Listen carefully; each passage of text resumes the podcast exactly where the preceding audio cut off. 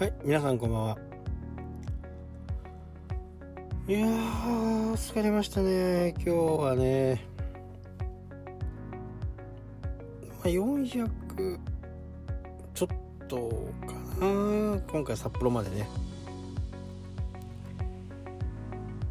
途中ね高速道路がなんか工事中でね下道を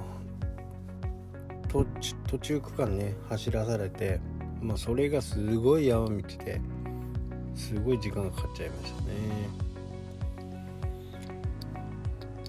うん。あれがないとねやっぱ高速があるんです全然違うなと、まあ、走ってても楽ですしね。え僕はねなるべくまあお金もかかりますけど高速を使う派なんですね。っていうのはまあ、対向車がいないですし基本的にね、まあ、1車線の部分もあるんでね。片側1車線。まあ正面衝突をする可能性はあるんですけど一般道に比べてねそういう事故のリスクは低いわけですね。あと歩行者が100%いないというところでね事故のリスクも低いと、まあ、そのための費用を払っているという感覚ですね。スピード出せるから高速を使うというよりも、まあ、事故をなるべくしない方法という形で高速を使っています。まあ考え方はねいろいろありますけどね。下道走るとどうしてもこう信号で一回一回止まって街に入れば止まる。街に入れば止まるっていう風な高速高速道路の場合はね。まあ僕の車オートクルーズがついてるんで100キロで設定してるとねずっと100キロで走ってくれます。なのでハンドルを握ってるだけという形でねアクセルワークが自動でやってくれるんですごくね楽な、えー、高速道路で。前の車がね止まってもえー、オードで止まるような形なんで車間距離をね考えて。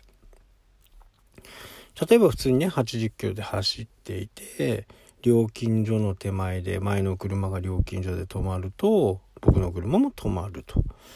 いうね、えー、すごいね、えー、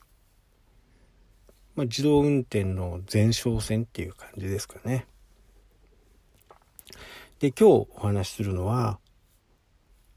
その人のスタイルをね、えー、しっかり確立しようという話ですね。えー、釣りに関してもそうなんですけど、昨日話したようにね、えー、引っ掛け釣りをしてね、鮭をまあ、マスをいっぱい釣るっていう人たちの僕はあんまりよくわからないんですね。まあ、何がしたいんだろうっていう。まあリスクを冒してまでね、えー、引っ掛け釣りをするっていうのはね。でやっぱり僕の目指してるのは、まあ今回大して釣れなかったですけどね、他の人はまあ釣れてましたけど、自分のスタイルなんですよ。自分の考えた通りにマスがかかるかかからないか。で、昨日もね、10時間ぐらいやってましたけど、残念ながらね、かかりませんでしたけどね。でもね、いいんですよ。こう、試行錯誤を繰り返していく。自分の思った通りになるかならないか。まあ、結果今回もならなかったんですけど、これを糧にね、次なる考え方をまた深く考えていくと。自分スタイルの釣りをするということがね、やっぱり僕の考え方なんで、まあ、超過はね、やっぱり二の次なんですね。で、自分の思った通りに1本上がればね、結構僕満足しちゃうんですね。まあ、量はね、えー、やっぱ多い方がいいと本数は多い方がいいかもしれないですけどよしこれだっていう風なものが決まると次こんなことどうだろうっていう風にね試しちゃうんですね。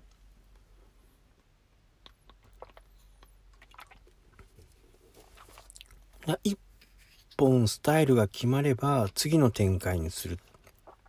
天気の悪い時天気のいい時風のある時雨の降ってる時これはもうまさしくねウェブに通ずるところであって。なんだかわかんないけどどっからかお客さんが来てホームページ作ったからよかったっていうふうなことを思うよりもね自分でこうだっていう風なスタイルを確立してやる方がまあちょっと時間かかるかもしれないですけど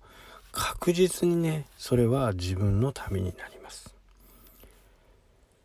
こんな時はどうだろうあんな時はどうだろうというふうに突き詰めていって自分スタイルっていう部分をね、えー、見つけてほしいなとこの自分スタイルについてはねまたちょっと回を改めてね、えー、詳しく説明したいと思います。はい、今日はね、もう疲れてもうダメです。はい、というわけでね、今日はこの辺で終わりたいと思います。それではまた。したっけ？